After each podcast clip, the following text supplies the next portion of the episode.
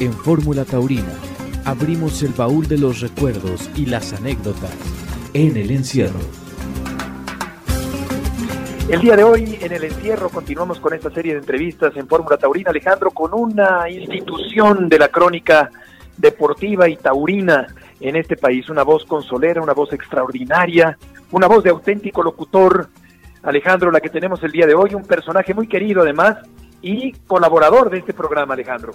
Así es, tenemos a un personajazazo, diría yo, paisano, eh, pero un hombre, como tú bien dices, una institución en todo lo que es radio, y para todos nuestros amigos de Fórmula Taurina, pues tenemos nada más a un conocido de ustedes que es don Roberto Guerrero. Así de que bienvenido, don Robert, a, Fórmula Taurina, a esta entrevista tan especial con usted.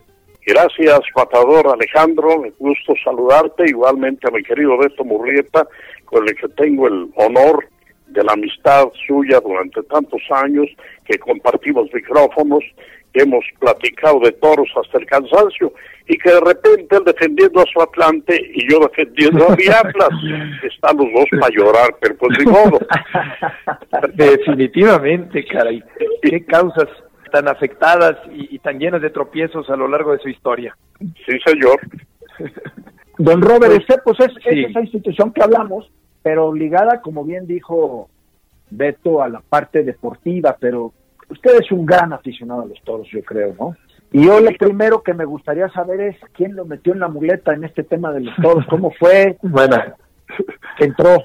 Eh, mira, eh, Matador, pasa lo siguiente. Yo de muy pequeño, allá en mi ciudad natal, en Zamora, Michoacán, que es la capital del mundo y próxima sede papal, digo nada más, esto, se fundó una plaza de toros que hicieron eh, los señores eh, tablajeros ahí de Zamora. En el rastro municipal hicieron una placita de toros muy campechana llamada La Morena, lógicamente con tribunas de madera, de toriles, todo, todo bien hecho. Y se empezaron a dar corridas de toros, estoy hablando de 1946-47, estaba yo muy, muy, muy pequeñín. Y pues eh, la plaza quedaba, ¿qué te diría? Aproximadamente a tres cuadras de la casa donde yo residía. Entonces, con días yo me iba a la plaza y me metía por donde podía y me empezó a apasionar la fiesta. Y ahí surgieron lo que es la actividad taurina, cuando se va eh, en las plazas de toros corridas, surge una efervescencia de apetito de ser toreros. Y hubo cuando menos dos que despuntaron allí, Rodolfo Rodríguez, el zamorano homónimo del PANA, Rodolfo Rodríguez el zamorano, y Paco Rodríguez. Ellos incluso actuaron allí en la Monumental Plaza de Toros México. Eh, nunca tomaron la alternativa, pero es una carrera interesante de novilleros. Y ellos nacieron allí en La Morena. Se daban corridas muy importantes, le echaban ganas a los empresarios. Ahí vimos al ciclón Carlos Arruza, vimos a Conchita Cintrón. Digo vivos porque yo desde pequeñina iba, yo nací en el año de 36, entonces yo tendría unos 10, 11 años y ahí me colaba y veía, eh, estuvo Carlos Arruza, estuvo el maestro Fermín Espinosa Saucedo, Arbillita, ahí me tocó ver la esencia de esas grandes figuras. Hubo un cartel importantísimo que torearon el maestro Silverio Pérez en un mano a mano con Carlos Arruza y fue a transmitir la XCW de la Ciudad de México a Zamora. Eh, Paco Malgesto, ahí fue que lo conocí, yo chamaquito, sé todavía joven, y lo que es la vida el tiempo nos hizo no solamente amigos, sino compadres. Él fue, bautizó a mi hija Luz Angélica, estuvo en Zamora con mi comadre Marcela y con Paquito Hijo. Lo que es la vida. Yo de niño conocí este figurón, que todavía entonces no lo era, lo fue al paso del tiempo, sobre todo en la televisión, y fueron a transmitiros la importancia de esa placita La Morena. Y ahí me aficioné. La Nese Mexicana presenta a Paco Malgesto. Pues hablando de toros y diciendo que le gustó mucho el séptimo toro, pues justamente a Paco Camino, ¿no? Bueno, lo presento, introducing. Carl Paco. Vaya, ¿cómo anda usted en inglés, matador? Fatal. Oiga usted, ¿cómo hablan los inglés, el, inglés los andaluces? ¿Eh? Dígale usted, you are beautiful. Yo hago Perfecto, con un acento flamenco y andaluz que no puede con él. Bueno, ¿qué disculpa? Bueno, decía yo, y usted lo sabe, la faena a estas alturas, amigos, en México entero, no hay quien no sepa de la escandalera del escapalurcio que armó ayer este torero joven y extraordinario, en una faena que tuvo todo. Tuvo valor extraordinario, poderío, intuición, talento, sitio, arte, colorido, temple, en fin, la faena clásica para quedar en la historia de la fiesta de toros. Pero si me permite usted, Paquito, yo creo que sería bueno que usted, aunque sea brevemente, nos cuente de su vida. ¿En dónde nació? Pues yo nací en Cama, un pueblecito está a unos tres kilómetros de Sevilla. Ajá, torero de Camas, pero prácticamente sevillano, andaluz. Bueno, y después me seguro que empezó su vida estudiando. Pues sí. sí, no mucho. Fue muy poco al colegio. Sí, no se puede estudiar y ser torero. Fue muy poco al colegio, me parece bien. Además, qué bien que no siguió en el colegio. Fíjese usted el torero que nos hubiéramos perdido. Luego saliendo la década de los 50, empiezan a televisar las corridas de toros. Y no me perdía una los domingos con el maestro Pepe Alameda, llevando a Rubén Cepeda Novelo a los comerciales. Entonces yo todos los domingos atento, atento, atento, y cuando podía me iba a Irapuato, me iba a Modelia, me venía a Guadalajara a ver, y me tocó ver a, a, Hostos, a, a Pedrés, a Jubillano, a un torero que me apasionaba, Antonio Ordóñez tenía un toreo profundo, extraordinario, de los mejores toreros que yo he visto, y vi rejoneadores también extraordinarios, y, bueno, de ahí la afición, la afición, la afición, hasta la década de los sesentas, cuando ya incursionó en Uruapan, Michoacán, en una corrida mano a mano entre Diego Puerta y Joselito Huerta, en, en la Macarena de Uruapan, y me invitó el dueño de una estación de radio, Capitán Flores Escoto, y yo nunca había transmitido toros, me dijo que si me lanzaba, y me lancé, y tuve la fortuna de que las cosas salían más o menos bien, y de ahí me aficioné ya a, transmitir toros, matador de Beto. Oiga, don Robert, me llamó la atención que dijera usted a escondidas, que se iba a, a ver toros a escondidas, ¿por qué? No, porque si mi padre me agarraba, así me andaba yendo porque yo también andaba ya de chamaco queriendo agarrar la muletita y, ahí con Rodolfo Rodríguez el Zamorano, a ver, maestro, ¿cómo? Mira, hazle así, hazle así. un día me agarró mi padre y me puso una chicotiza porque me salaba el colegio. Entonces, por eso me iba yo escondidas a generar lo que es la afición. Maravilloso, maravilloso, Robert. Sí, una afición, una afición que siempre has tenido, Roberto, desde toda la vida y yo te preguntaría, eh, ahora volvemos a la parte biográfica, pero te preguntaría, ahora que platicabas de Paco Malgesto y de tu propia presencia en las narraciones, eh, ¿cuál es la diferencia entre narrar una corrida de toros por radio y televisión? Bueno, yo creo que hay, hay, hay bastante, bastante diferencia. Yo, por ejemplo, y no es por darte coba, porque ni la necesitas, ni acostumbro yo dar coba, pero me gusta mucho tu estilo de narrar toros. Hay otros colegas, no digo nombres para no herir susceptibilidades, que están haciendo radio en televisión. Por ejemplo, que me digan, el torero se quitó las zapatillas. Oye, pues si lo estoy viendo, ¿por qué me lo dices? Es que el torero se va a la izquierda de, del burradero de matadores, ya lo vi. Entonces, yo siento que en televisión hay que ser más concreto, decir, cómo son los pases, los buletazos o, las verónicas o, lo que esté haciendo el torero con la, con la capa, con la muleta, con las banderías, etcétera, pero ser concreto diciendo, mira qué buen par de banderías puso al quiebro, puso al relance, puso esto, vaya, eh, detallar eso, pero no ser tan, tan, vamos, tan obvio en estar narrando por radio una corrida de toros. Eh, pasa lo mismo que con el fútbol, Beto Mira, eh, a mí me, exaspera estar oyendo a los comentaristas o cronistas, ¿no? Han dicho que están narrando un partido y te están diciendo, va el jugador pegadito a la raya, pues ya lo estoy viendo, Tarugo, no necesitas decírmelo. por, el amor de Dios. Entonces, eh, concreta, sintetiza, mira qué buen pase dio este muchacho, qué mal recibió la pelota fulano de tal. Vaya, ser concreto pero si estás y lleva la pelota a fulano y se la da a sultano y esta se la pasa a Mengano, estás haciendo radio en televisión.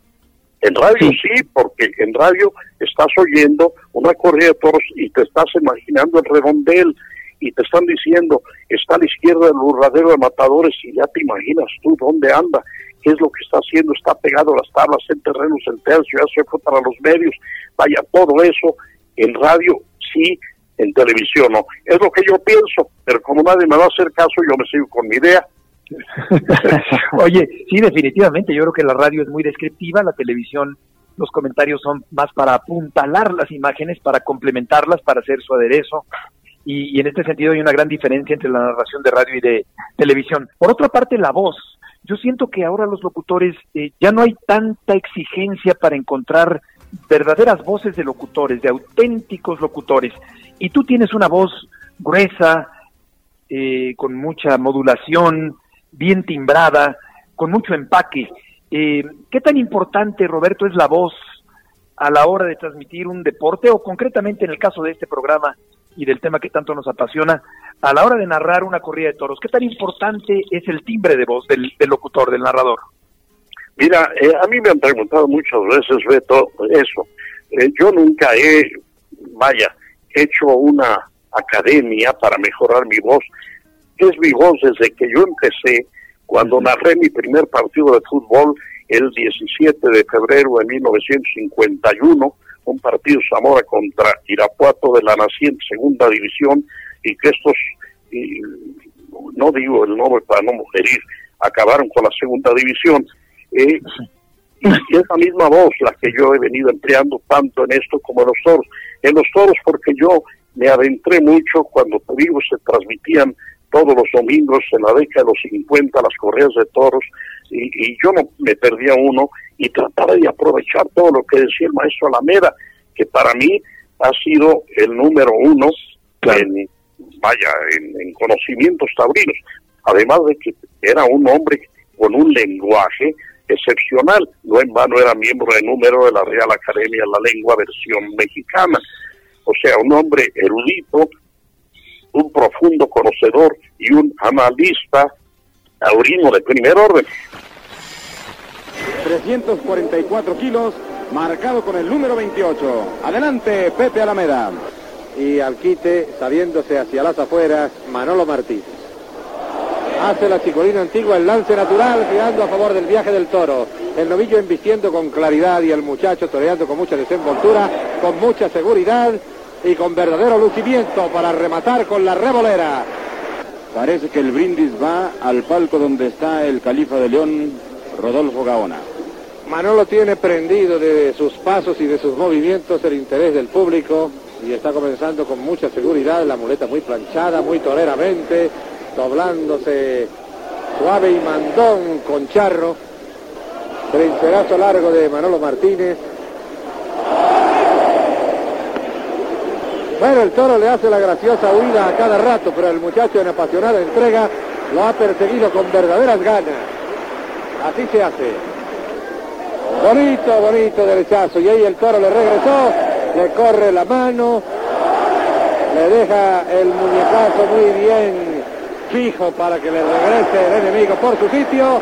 Remató con él de pecho y las ovaciones son a cada serie más nutridas. Entonces yo trataba de aprender y empecé a comprar literatura, libros, libros. Si supieras que tengo muchos más libros de toros que de fútbol. Claro. Y, todo esto pues me fue dando el matiz de seguir con mi misma voz, mi misma voz. Yo jamás le he cambiado, ni, ni, ni la, he impostado, ni, ni he tratado de eh, engolarla. No, no, no. Mira, si uno nació tarugo, tarugo va a morir, así de que pues venga como está uno. Y ya este es el momento en que los toreros están en la arena. Y vamos a escuchar la voz de la Plaza México.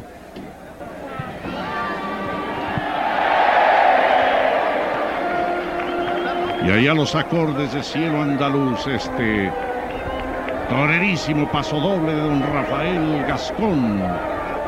Y que implantar en las corridas de toros el inolvidable maestro Genaro Núñez Viene el paseillo con un Miguel Espinosa vestido en azabache y oro, precioso su terno.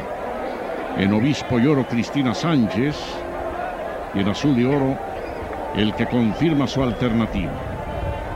Ahí se aproximan hasta el palco de la autoridad los diestros para saludar a Usía. Y se va a guardar un minuto de aplausos. Ahora se hará el anuncio. Sí, desde luego, no, nunca, nunca la has engolado, nunca la, has impostado. Es una voz natural y, se trata, Alejandro, de una voz muy, muy futbolera, pero también matador, muy taurina, indiscutiblemente. Claro, y digo yo que son cosas que suceden mucho además con los toreros, porque creo yo que, tiene, que tienes que ligar tu forma a tu personalidad, es tu personalidad la que habla en un, en un torero, pues es tu personalidad la que te, la que te hace hacer tus, tus formas y tus cosas. Yo creo que la cualidad más importante de Don Robert ha sido esa personalidad, ¿no? Yo creo que es obviamente los conocimientos, obviamente esa afición desmedida, el haber querido ser torero, que creo que también el maestro Lameda está perfectamente ligado con esa parte, pero ha sido personalidad la que lo ha separado de todos los cronistas, este, don Robert, y me parece además que, me gustaría preguntarle, más bien dicho, es, ¿es la personalidad la cualidad más importante que debe de tener un cronista para ser figura? Mira, eh, yo, eh, esto yo no lo entiendo. Uno es como es. Así te hace Dios y así te va llevando la vida. Yo nunca me he exaltado pensando que soy Juan Camaney, nada, nada. Yo soy Roberto Herrera Ayala y hago mi trabajo como Dios me dé entender, para bien, para mal. Yo sé que tengo mucha gente que me estima, me admira y otros que no pueden ver ni pintado, sobre todo en las chivas, pero ¿qué le voy a hacer? Así es la vida. Entonces, pues yo la voy llevando así. Y, fíjate, yo tengo satisfacciones muy grandes. Cuando yo transmitía los partidos de las Chivas ya en su nuevo estadio, llegaba yo, eh, checaba ahí mi, mi gafete, tal, y entraba a la plataforma eh, gigante. Y estaban llegando todos los aficionados de Chivas. Y a mí me daba mucha satisfacción que venían los aficionados, don Roberto, una foto con nosotros, sabiendo que yo he sido rojinegro de toda la vida pero venían los chivas y una, órale, y órale, y órale. Y el que se me molestaba era Juan Pablo Romero, me decía, caray, yo chiva de toda la vida y no me pelan, y con usted, es que yo nunca he hablado mal del Guadalajara, ni tengo por qué hablar, y presumo que mis mejores amigos han sido jugadores del Guadalajara.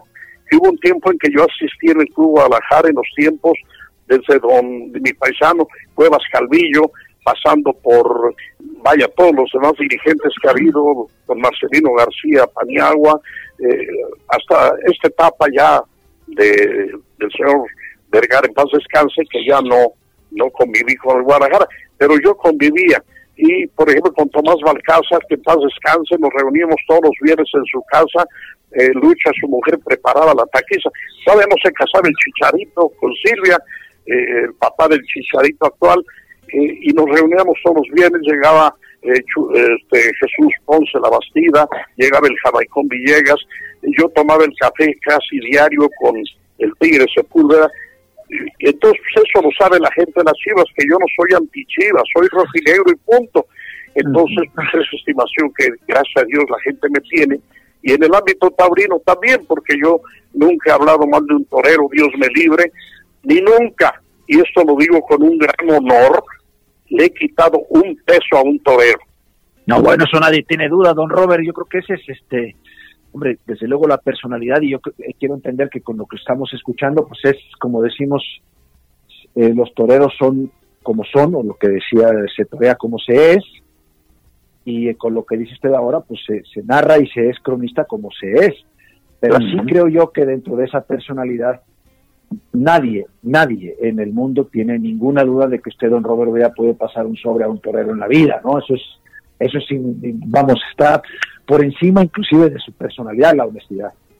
Sí, totalmente, la, integridad, la honestidad de Roberto, otras eh, de sus grandes cualidades. Eh, ¿Cómo lograr, Roberto, que los cronistas que no hemos sido toreros eh, podamos hacer comentarios sin querer decirle al torero lo que tiene que hacer, que es algo que creo que irrita profundamente a quienes escuchan las corridas de toros.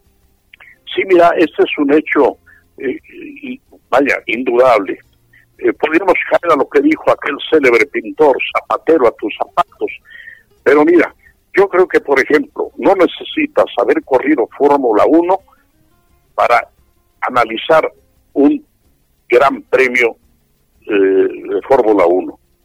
Puedes analizar los errores, este eh, frenó cuando no debía, qué sé yo, de eso yo no estoy muy documentado.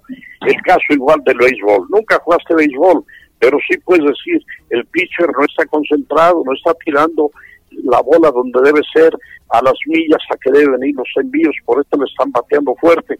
Eso no quita eh, que no hayas tú sido partícipe de las grandes ligas. En el toreo lo mismo, tú le puedes decir a un torero, oye, y a veces lo dice uno porque lo sientes, oye, este toreo no ha probado por el lado izquierdo, ah, es una faena derechista eminentemente, posiblemente por el lado izquierdo trae cosas muy buenas el toro.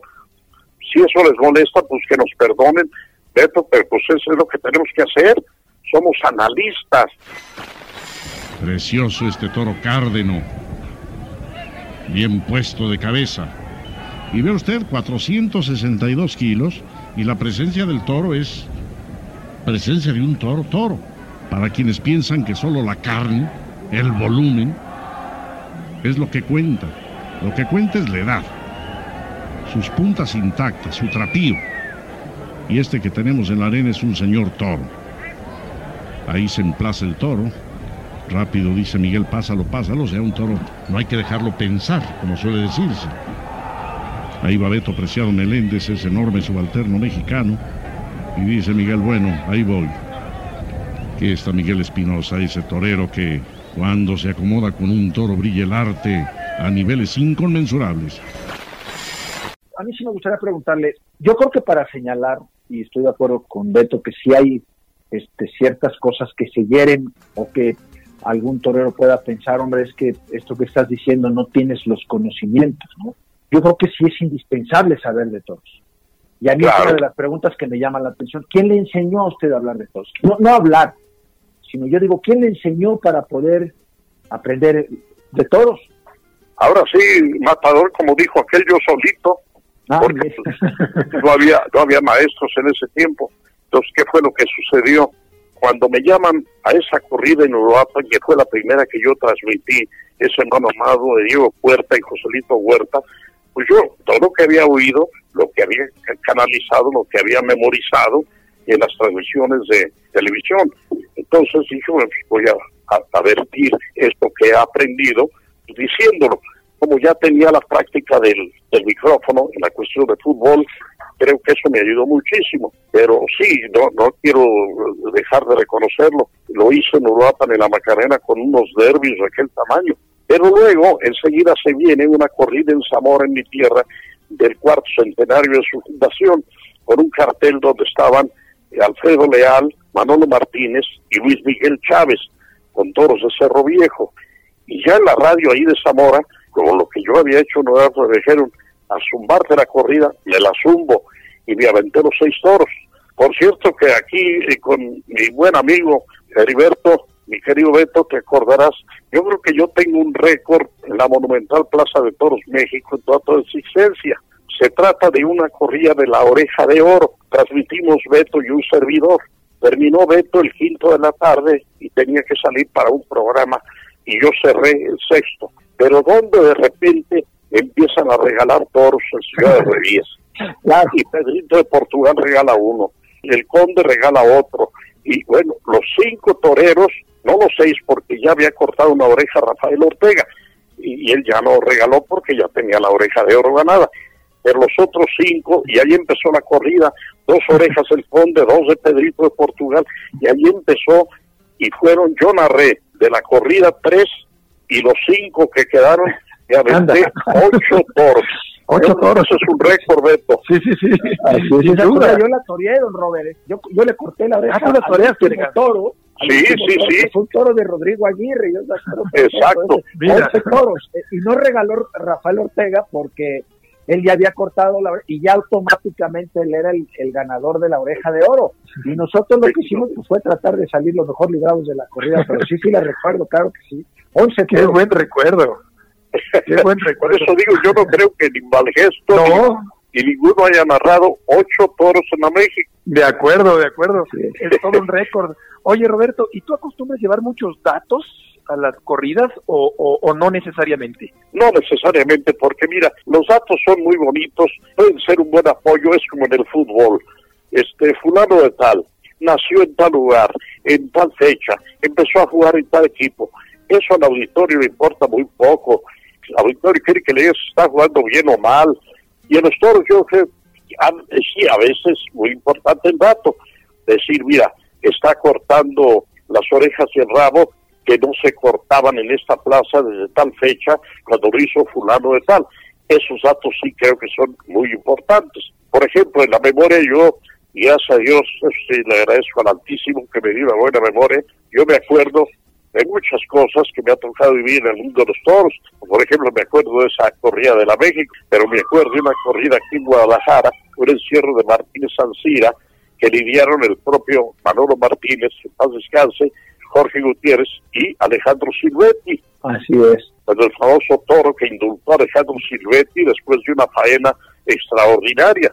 Manolo abrió plaza y no le fue bien. En el segundo, Jorge Gutiérrez hizo una gran faena, se tiró a matar, dejó un estoconazo hasta las cintas, salió con una cornada en la ingle izquierda. El toro cayó muerto por un lado y Jorge herido por el otro. Cortó las orejas y el rabo, se las llevaron a la enfermería.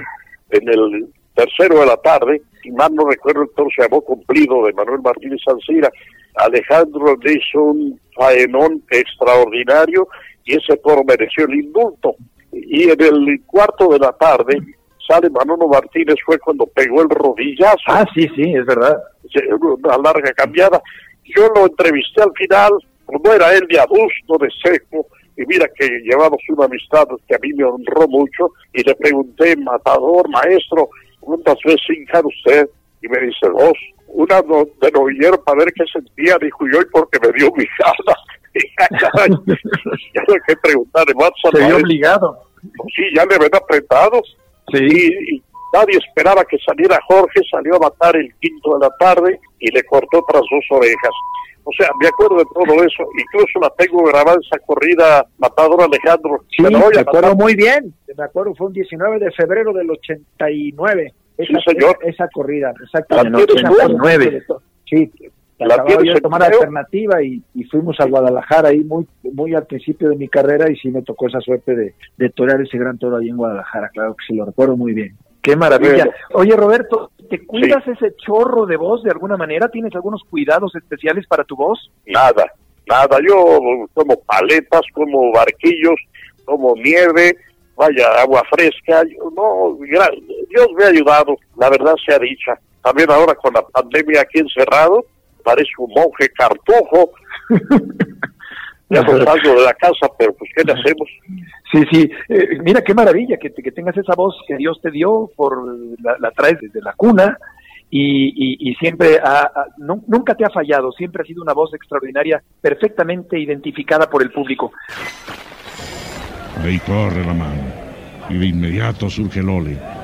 El segundo muletazo. Y y el tercero, ya mejor logrado, con hondura, con sabor. Aflora una sonrisa en Miguel, considerando que en Berenjeno puede haber la colaboración exacta para una muy buena faena. Empieza a correrle la mano. Bonito el muletazo, con esa hondura, bajando mucho la mano, barriendo la arena con la bamba de su muleta. Esa comunión perfecta entre los muletazos que logra Miguel y el público que aquí responde estupendo. Y ahí el de pecho muy bien logrado. Una buena tanda que logra Miguel Espinosa Beto, que se acopla perfectamente a las embestidas de Berenjeno.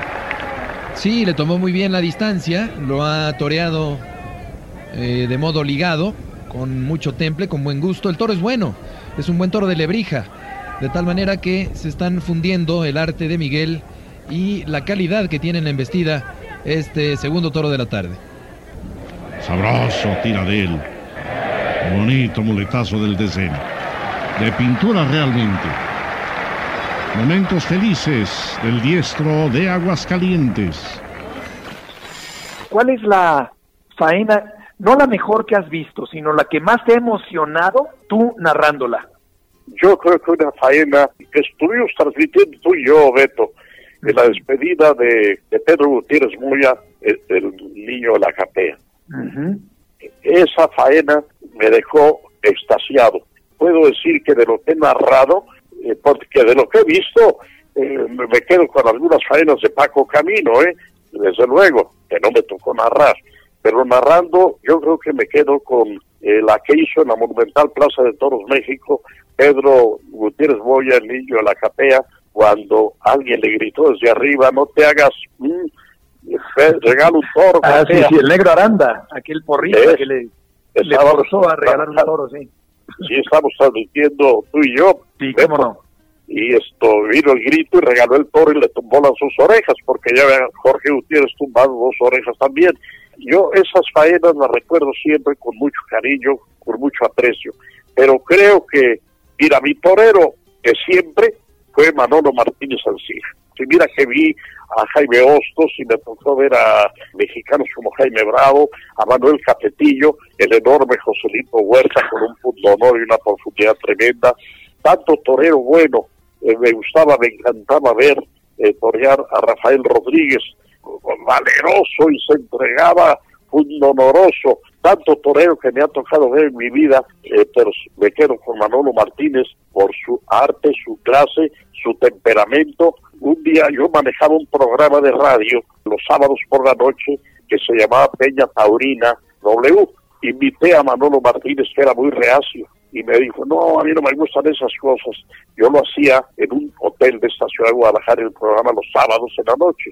Pepe Chafí, que paz descanse, compadre, mira que, que te conviene, que no sé qué, lo animó. Pues fue al programa y estaban nada menos que tu hermano, en paz descanse, David Silvetti, que iba a enterrar con él, y Jorge Gutiérrez. Ellos ya estaban ahí en el lugar, en el hotel donde yo hacía el, el programa, cuando llega Manolo Martínez Alcira. Entra, qué guayjado, qué guayjado, ya me saludó y todo. El siguiente día, ya de la corrida, la verdad se ha dicha, ha hecho un faenón cortando dos orejas, pero no se dejaron y tu hermano hizo una faena sensacional y cortó el rabo. Y también Jorge Gutiérrez estuvo enorme, cortó dos orejas. Fue una tarde de esas de milagrería eh, con Manolo Martínez, un hombre seco, osco, pero que yo le tuve un gran cariño, un gran afecto, un gran reconocimiento, y para mí es, y lo digo con mucho orgullo, el mejor torero que yo he visto. Se arranca desde largo al capote de Manolo Martínez, que lo mide espléndidamente y dibuja la chicuelina. Ven ustedes ahí cómo lo toca cuando el toro se le revuelve en corto para rematar con la revolera. Ya se había percatado Manolo Martínez de la calidad del toro y en su faena de muleta borda materialmente el toreo. Qué, qué, buenas anécdotas, eh, qué buenas historias. Hablando de entrevistas, Roberto, eh, ¿qué es más difícil, entrevistar a un torero o entrevistar a un futbolista? No, yo creo que son dos cosas distintas, Beto. Mira, el futbolista, te lo voy a decir así como yo lo siento, es pachanga. Y el torero es muy en serio. ¿Por qué razón? Porque el torero está jugando la vida. Y el futbolista, pues, solo se está arriesgando a que le dé una patada esa es la verdad y se llama. Eh, yo te puedo contar brevemente, si el tiempo te lo permite, una anécdota breve. Por supuesto. Este, eh, un día llego yo a una cafetería a la que yo asistía y entro y estaban ahí varios jugadores de, del Guadalajara. Estaba Omar Bravo, estaba el Bofo, estaba, bueno, eran cinco jugadores del Guadalajara. Yo no los vi, entro al café buscando a unos amigos con los que tomamos café, que no habían llegado, y me jala de un brazo el bofo Bautista. Ya volteo, ¿qué muchachos? Oh, Robert, ¿qué haciendo? Pues vengo a tomar un gran, siéntese. No han llegado mis amigos, le dije, órale, me siento con ustedes. Ya empezamos a conversar. Y de repente me dijo el bofo, el que me preguntó, don Robert, ¿a usted le gustan mucho los toros? Ya le dije, no, me gustan las corridas de toros. Yo no tengo el gusto de las vacas.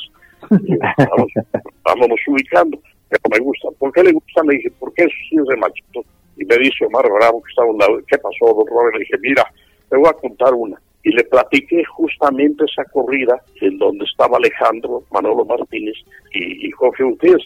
Y le digo, herido de la Ingle, ¿tú te acuerdas, Alejandro, de eso? Claro. Salió a matar el siguiente toro y le tumbó las dos orejas. Y a ustedes le dije, me dan una patadita, ya, ya, árbitro, árbitro, me pegaron.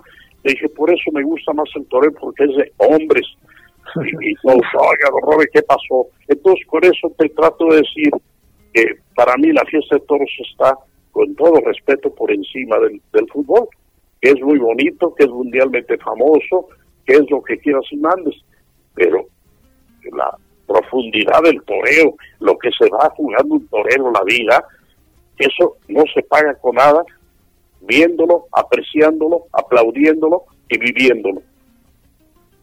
Claro que sí, don Robert, en estos casi 70 años que tiene usted dentro de esta parte de la crónica, ya nos dijo que su máxima figura este fue el maestro Manolo Martínez Ancira. ¿El mejor toro que usted ha visto en su vida? Híjole, ahí se me pone ese predicamento. Yo creo que es un toro de Shanghai. Eh, vaya, hace mucho tiempo que se dio eso, un toro de Shanghai. Eh, también puedo poner un toro de, no hace mucho, ¿eh?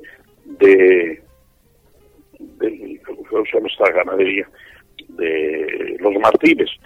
Eh, vaya. ¿De los Martínez o de los Encinos? De, de, los, de los Martínez en ese tiempo.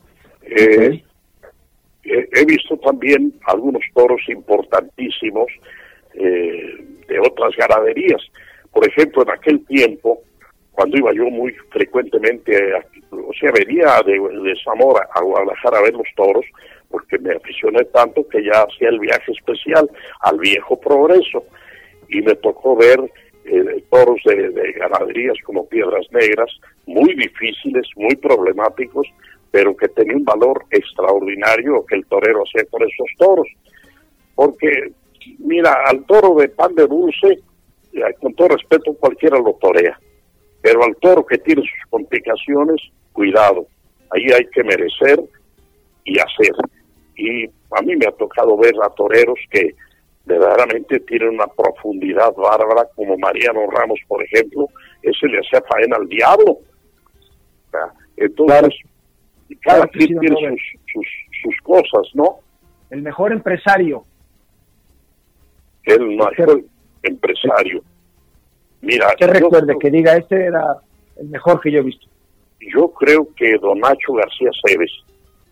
Eh, Muy bien. Fue un gran empresario. El eh, mejor, el mejor cronista de radio. Cronista de radio. Híjole, ahí se me la pones difícil. Yo creo que de televisión sí te digo luego, luego. Que era A ver, dígame el de televisión. Pepe Alameda. El de radio. De radio. Híjole, ahí sí está. Eh, había un Pepe Reina en aquel tiempo que a mí me encantaba mucho como narraba los toros por radio, porque te ubicaba exactamente dónde sucede. Cuando no había televisión, entonces él te decía dónde estaba transcurriendo la escena, y mentalmente te situaba, tú cerrabas los ojos y estabas viendo la corrida. Pepe Reina, yo creo que para mí es uno de los mejores que yo he, oído en mi vida. Su mejor amigo. Bueno, yo creo que el perro, y no Bermúdez, ¿eh? no, no, mi mejor amigo, pues, mira, yo tengo, gracias a Dios, muchos amigos.